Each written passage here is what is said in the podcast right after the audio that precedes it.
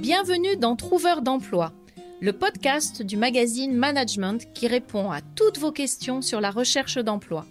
Je suis Christelle Defoucault, ancienne recruteuse et spécialiste de la recherche d'emploi, et je suis là pour vous aider à garder le moral et à décrocher un job ou un stage. Dans l'épisode d'aujourd'hui, nous allons nous poser la question les centres d'intérêt ont-ils un intérêt? Trouveur d'emploi, le premier podcast qui vous aide à trouver un emploi. Un programme du magazine Management animé par Christelle Defoucault. Le paragraphe centre d'intérêt fait souvent débat sur euh, les CV. On ne sait pas s'il faut en mettre un, on ne sait pas comment le mettre Est-ce que c'est euh, absolument vital? Est-ce qu'on a la place? Est-ce qu'on n'a pas la place? Alors avant toute chose, je voudrais vous conseiller de ne jamais mettre autre chose que centre d'intérêt. Par exemple, si vous écrivez divers, ça fait un peu poubelle, c'est le paragraphe poubelle du CV. Si vous mettez loisir, ça fait un peu trop euh, je suis à la fête et euh, je ne vais pas nécessairement parler de mon expérience professionnelle. Donc je trouve que déjà intituler ce paragraphe centre d'intérêt, cela a un vrai sens. Néanmoins, je dis à chaque fois, le paragraphe centre d'intérêt n'a d'intérêt que si vos centres d'intérêt sont intéressants pour le recruteur. C'est-à-dire que si c'est pour mettre euh, euh, vélo, marche, lecture, ou cuisine, cinéma, tennis, sans les développer, vous remplissez des cases et euh, ça n'apporte rien à votre CV. Certains vont le mettre avec, vous savez, des sortes de jauges ou de curseurs où on voit que euh, je suis à 3 sur 5 en tennis, 4 sur 5 en lecture. Ça n'a pas vraiment de sens pour le recruteur. Ce paragraphe centre d'intérêt, son but, c'est de d'attirer le recruteur sur un élément personnel euh, autour duquel on va échanger, mais qui va apporter quelque chose d'un point de vue professionnel. C'est pour ça qu'il n'est pas du tout obligatoire. Par exemple, les CV de seniors qui ont déjà, les, seniors ont déjà du mal à hum, faire cadrer leur CV ou du moins leur expérience dans une seule page.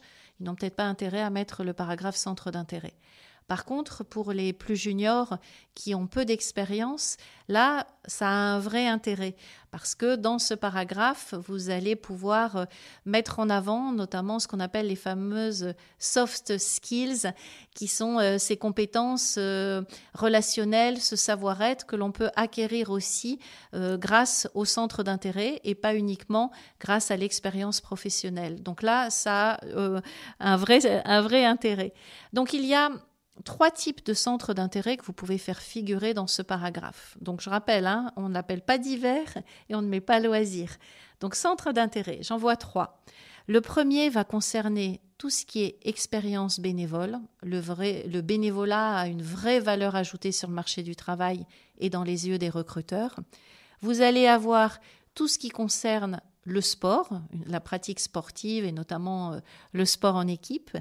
Et vous pouvez aussi mettre en avant une passion, une passion pour un sujet, une passion par rapport à une collection.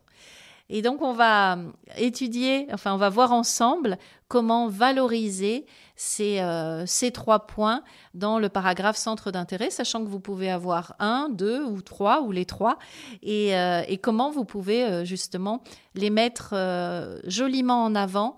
Et pour pouvoir les mettre joliment en avant, ce qui va être intéressant, c'est de surtout les développer, d'éviter de faire des listes, d'éviter uniquement de les citer, mais les développer, les valoriser pour que ça ait un sens par rapport au job que vous recherchez et pour que ça ait un sens dans les yeux du recruteur.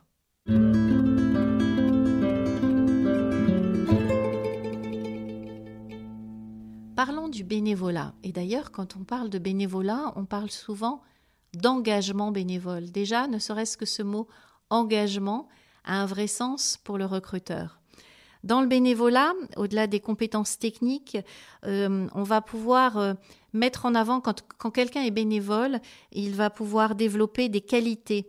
Euh, donc ces fameux soft skills comme par exemple, je ne sais pas, la prise de parole en public, la confiance en soi, l'adaptabilité euh, à des situations différentes.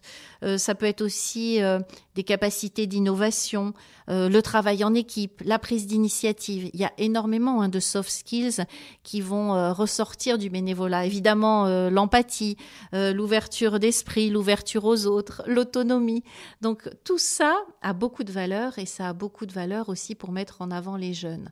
Donc Choisissez si vous êtes bénévole. Ne vous dites pas que ça n'a pas de sens de le mettre sur un CV parce que c'est une expérience qui n'est pas rémunérée. Le bénévolat est une expérience. Ce n'est pas parce qu'il n'y a pas de salaire que ça n'a pas de valeur.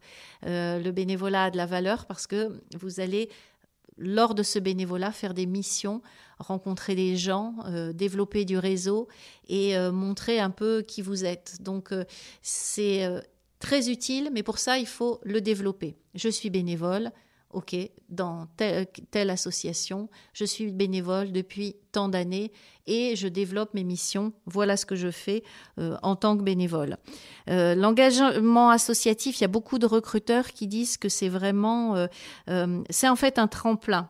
Ça, permet de, de, réaliser des défis, ça permet de se mettre en avant et c'est à valoriser énormément pour les jeunes. Donc oui, si vous êtes bénévole, mettez-le, inscrivez-le sur un CV.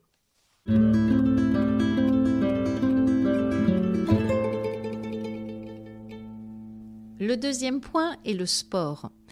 Le sport, pourquoi? Parce que dans la notion de sport, il y a la notion d'effort, il y a la notion de euh, objectif.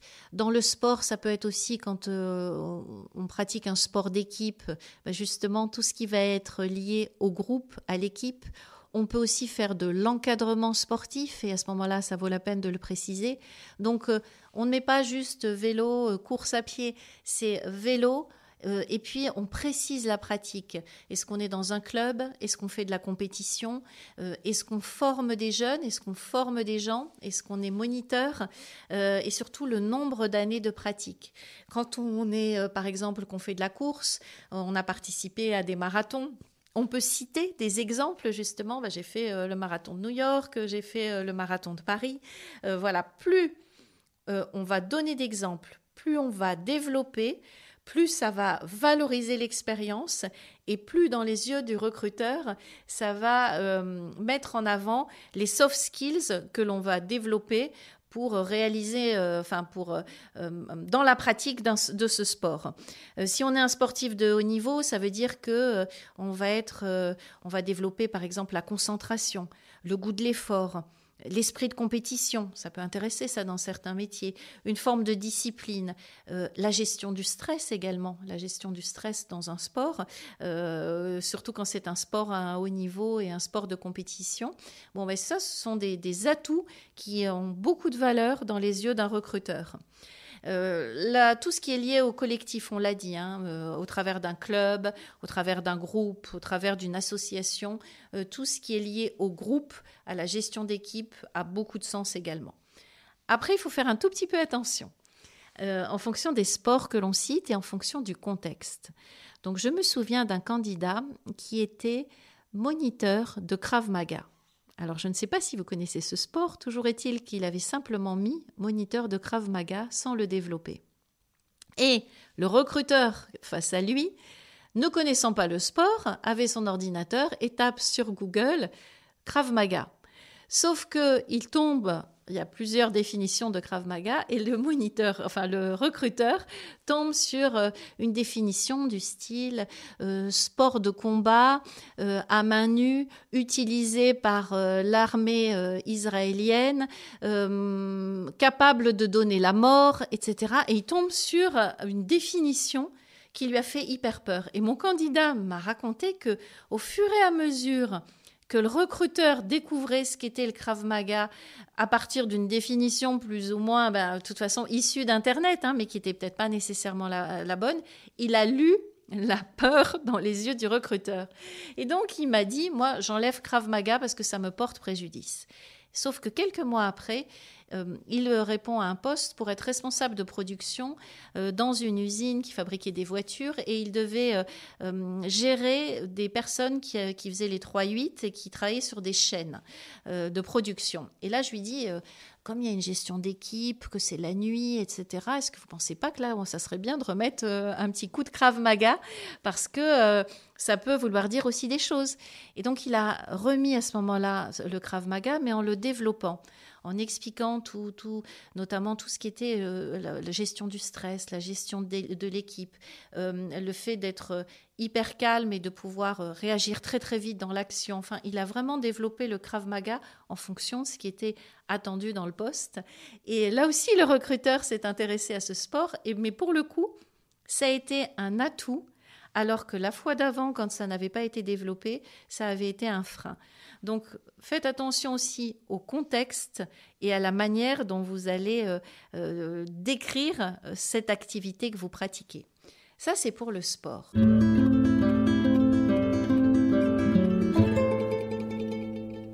Et le troisième élément qui peut être mis dans le paragraphe centre d'intérêt concerne les passions. Alors j'ai deux anecdotes que je trouve intéressantes qui concernent deux candidats très timide. Et j'avais une candidate qui était dans l'assistanat et qui avait mis sur son CV, je trouvais ça intéressant, qu'elle était passionnée de digitabuphilie. Alors je ne sais pas si vous connaissez ce, terme-là, mais c'est la collection des dés à coudre. Et euh, elle me disait qu'elle avait, alors elle pour le coup, elle ne l'avait pas développé dans son CV, elle laissait digitabuphilie euh, parce que ça faisait rêver. Donc elle disait euh, passionnée de digitabuphilie depuis dix ans, grande collectionneuse, elle participait à des concours, etc. Mais elle n'avait pas écrit ce que c'était. Et à chaque fois, le recruteur lui faisait développer. Et quand elle développait cette passion, parce que c'était une passion aussi euh, et un, exercice familial. sa maman le faisait, sa grand-mère, etc., euh, collectionnait. Donc elle avait une collection de dés à coudre absolument impressionnante que des gens venaient voir du monde entier. Ce n'était plus la même personne. C'est-à-dire euh, la, personne un petit peu introvertie, l'assistante un peu calme, réservée, ne se mettait pas en avant. Là, elle s'éveillait, elle se mettait à sourire, elle portait sa voix et euh, sa passion prenait le dessus. Elle devenait de toute grise en fait, elle devenait originale. Et euh, elle a eu plusieurs offres et plusieurs propositions. Et je reste persuadée que c'est à cause de, à cause ou grâce à sa euh, digitabuphilie. J'ai jamais réussi à le dire. Et puis j'ai eu le cas d'un autre candidat également, très très réservé, très timide, qui était passionné de pêche à la crevette. Et quand il vous racontait les pêches à la crevette qu'il faisait lors des grandes marées en Bretagne, c'est tout juste, il vous faisait pas rêver. Il vous racontait les petits yeux, il vous parlait des yeux des crevettes. Et euh, ce n'était plus la même personne. Et ces deux candidats, celle d'avant et lui, avaient vraiment intérêt à mettre ça dans, dans leur CV parce que je pense qu'ils étaient un peu neutres et timides tout au long de l'entretien et au moment d'arriver sur euh, ce paragraphe centre d'intérêt, ils montraient un peu de leur passion. Et c'est ça aussi euh, qui fait, ce qui fait un professionnel, c'est tout le côté professionnel, expérience professionnelle, mais c'est aussi la personnalité de la personne. Et vous pouvez montrer qui vous êtes, votre personnalité, vous pouvez euh, parler de vos passions grâce à ce paragraphe. Donc, un grand oui si vous avez des choses à dire, si vous êtes en mesure de les développer, si vous ne risquez pas de vous faire coincer, parce qu'attention à ça aussi, si vous dites que vous êtes passionné de cinéma, que vous avez euh, un cinéphile face à vous qui vous pose deux questions, vous êtes incapable d'y répondre, alors là, c'est le soufflet retombe complètement. Donc un grand oui si vous êtes passionné, un grand oui si vous êtes en mesure de développer, un grand oui si vous ne risquez pas d'être piégé, et sinon si vous ne trouvez rien à mettre, vous enlevez ce paragraphe et ne vous dites pas je remplis les cases pour remplir les cases. On n'est pas du tout là-dedans. Euh, le CV, c'est votre carte de visite. Euh, il doit vous mettre en, valeur. Et les centres d'intérêt, cette partie-là, est censée vous mettre en avant, vous mettre en valeur et surtout ne pas vous pénaliser. J'espère que ça vous aura aidé et je vous souhaite une très bonne journée. À bientôt pour un prochain épisode de trouveur d'emploi. Retrouvez-nous sur LinkedIn, sur la page de management ou sur la mienne. N'hésitez pas à me poser toutes vos questions, même les pires, et j'essaierai d'y répondre dans un prochain épisode. Vous pouvez retrouver notre podcast sur management.fr ainsi que sur toutes les plateformes d'écoute. N'oubliez pas de vous abonner, vous serez ainsi automatiquement prévenu de la sortie de chaque nouvel épisode. Vous venez d'écouter Trouveur d'emploi, un podcast du magazine Management présenté par Christelle Defoucault et réalisé par Lucas Vibo.